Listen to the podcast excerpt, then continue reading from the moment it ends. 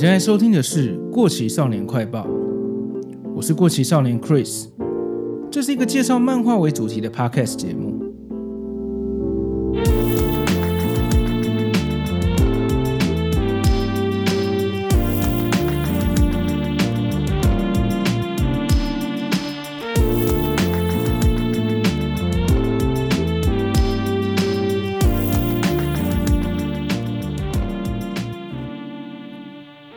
京奥运已经结束了一个礼拜了。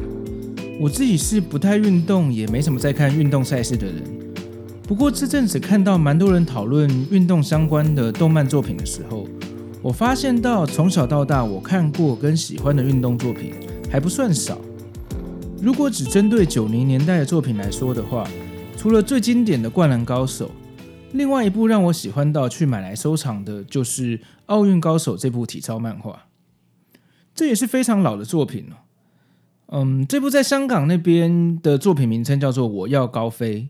我觉得比较贴近日文原版的名字。台湾这边的翻译叫做《奥运高手》，应该是因为一开始代理的出版社是大然出版社，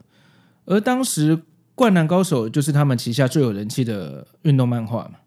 所以我猜测应该就是仿照《灌篮高手》的格式取名叫做《奥运高手》吧。虽然这个翻译有点奇怪。但是它的内容相当精彩。嗯，体操在台湾的学生族群中一直以来都算是蛮冷门的运动。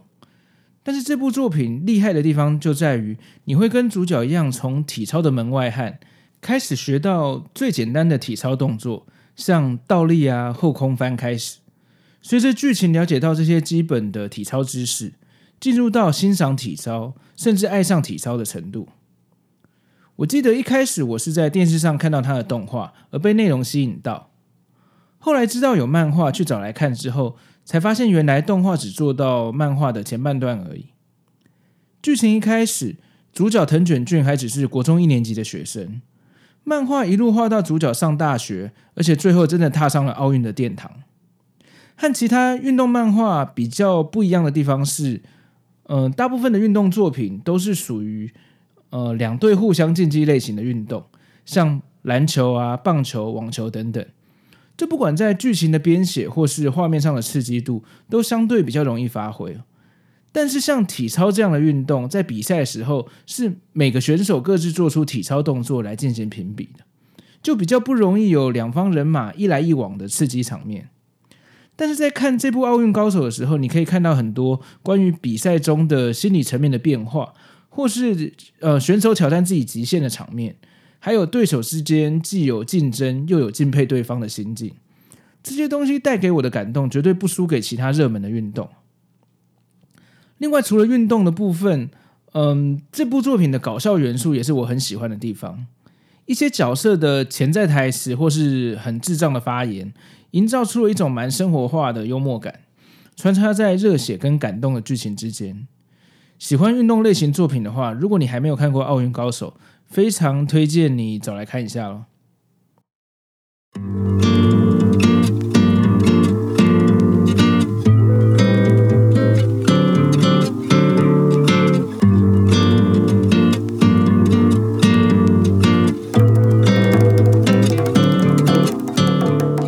这部作品是在一九九四年到两千年之间连载。一共有三十四集，加上一本外传。作者包括了故事原作深墨胜二和作画的菊田洋之。深墨胜二本身就是一个体操选手，他更是在一九八四年洛杉矶奥运中获得男子单杠的金牌，甚至在双杠这个项目中有一个动作叫做深墨，正因为是他发明的，所以是以他的名字来命名。他在一九八五年就退役了。后来转战演艺圈跟电视圈。今年的东京奥运中，圣火传递的重量级压轴，就是这位日本体操的指标性人物深墨胜二。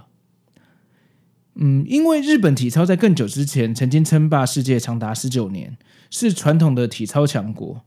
后来在九零年代被中国跟俄罗斯等国家追过，让日本的体操运动士气低迷了一阵子。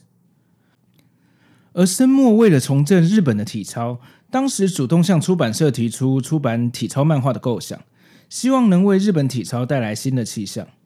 并且让年轻的小朋友能从小就爱上体操。而小学馆出版社则是选择了当时只出过一部漫画的菊田洋之跟深墨合作。我想，就是因为有这么专业的原作者，加上跟一般读者一样对体操不熟悉的漫画家合作，才能造就出像《奥运高手》这样浅显易懂，但是不失专业，又这么贴近运动员心境描写的漫画。而且，深墨为了日本体操的用心，真的获得了效果。《奥运高手》这部漫画真的启发了一位叫做内村航平的选手。他在二零零八年北京奥运的时候，在比赛中两次掉下鞍马，但是却后来居上，为日本赢得了阔别了二十四年的银牌。后来的连续两届奥运，呃，二零一二的伦敦跟二零一六的里约奥运，他都获得了体操项目个人全能的金牌，是日本新一代的体操天王。他曾经公开表示，他最欣赏的体操选手就是《奥运高手》的主角藤卷俊。奥运高手里面所提倡的快乐体操，以及享受体操所带来的乐乐趣，这些元素都深深的影响着他。甚至在二零一七年的时候，他也跟菊田洋之合作，推出了另外一部体操漫画作品《The Snowman》。我想，这就是因为他想和深墨老师一样，把对体操的爱传给下一代的日本年轻人吧。不过有点可惜的是，今年已经三十二岁的内村，在这一次的东京奥运中，因为身体状况不佳，只报名了单杠这个项目。但在单杠的比赛中，不小心失手落地，没有能晋级决赛。而他之前也表示，在这次的东京奥运结束后就要退役了。很可惜，没有一个完美的最后演出。但他在日本人心中已经是历史上最优秀的体操选手之一了。好。嗯，接下来我们就回到这部作品本身吧。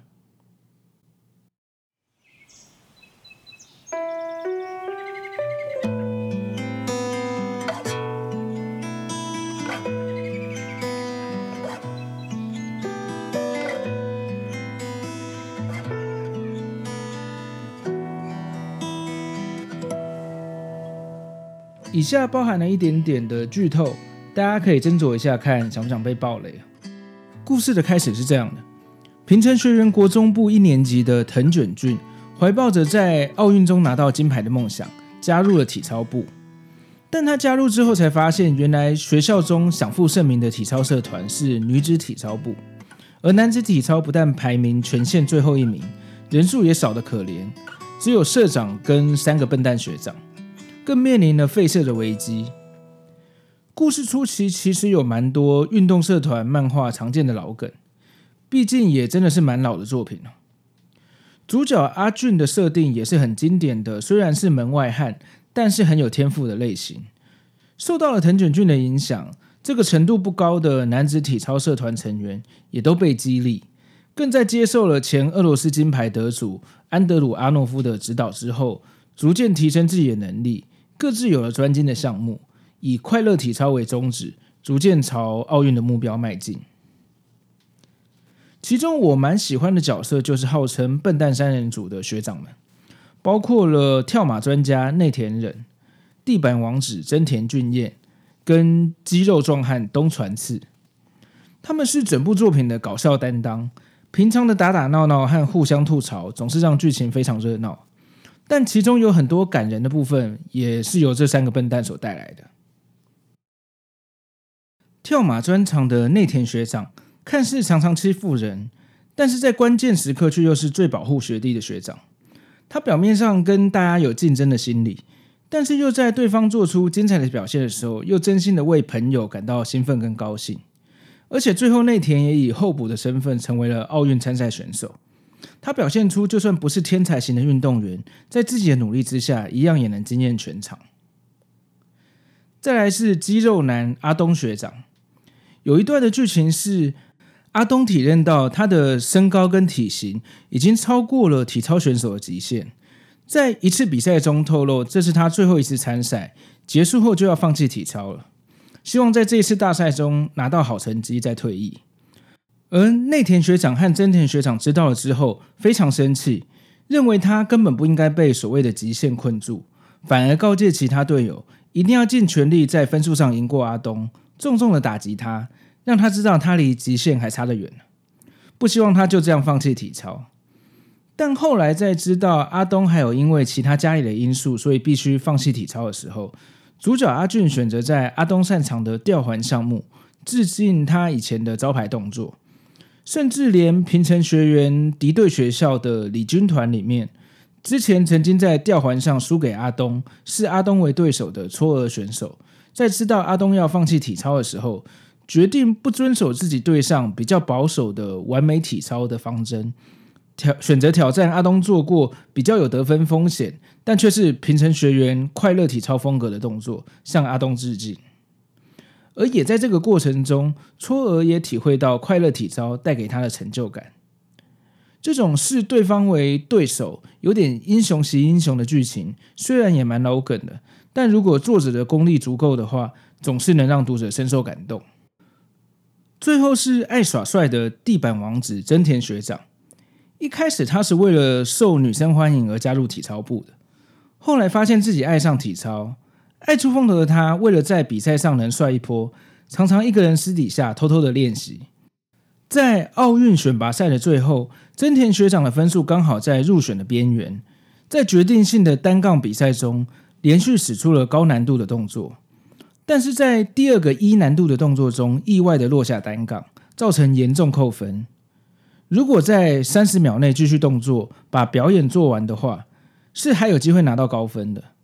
但这时候的真田学长已经因为太震惊而呆住了。想不到三笨蛋之一的肌肉男，已经退出体操界，转战摔跤的阿东学长，在远方大声斥责说：“臭小子，你在干什么？你不是说要将我的体操带去奥运吗？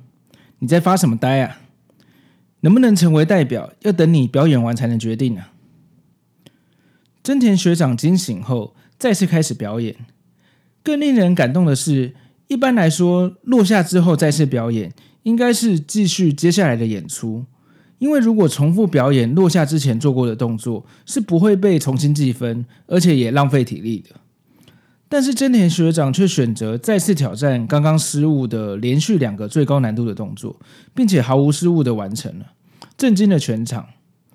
其中一个平常总是批评平成学员的播报员，他总是说这种行为一点意义也没有，分数才是一切。但这次连他也深受感动，他不得不承认，内心深处也一直期待着像这样的场面，这样令人热血沸腾的体操。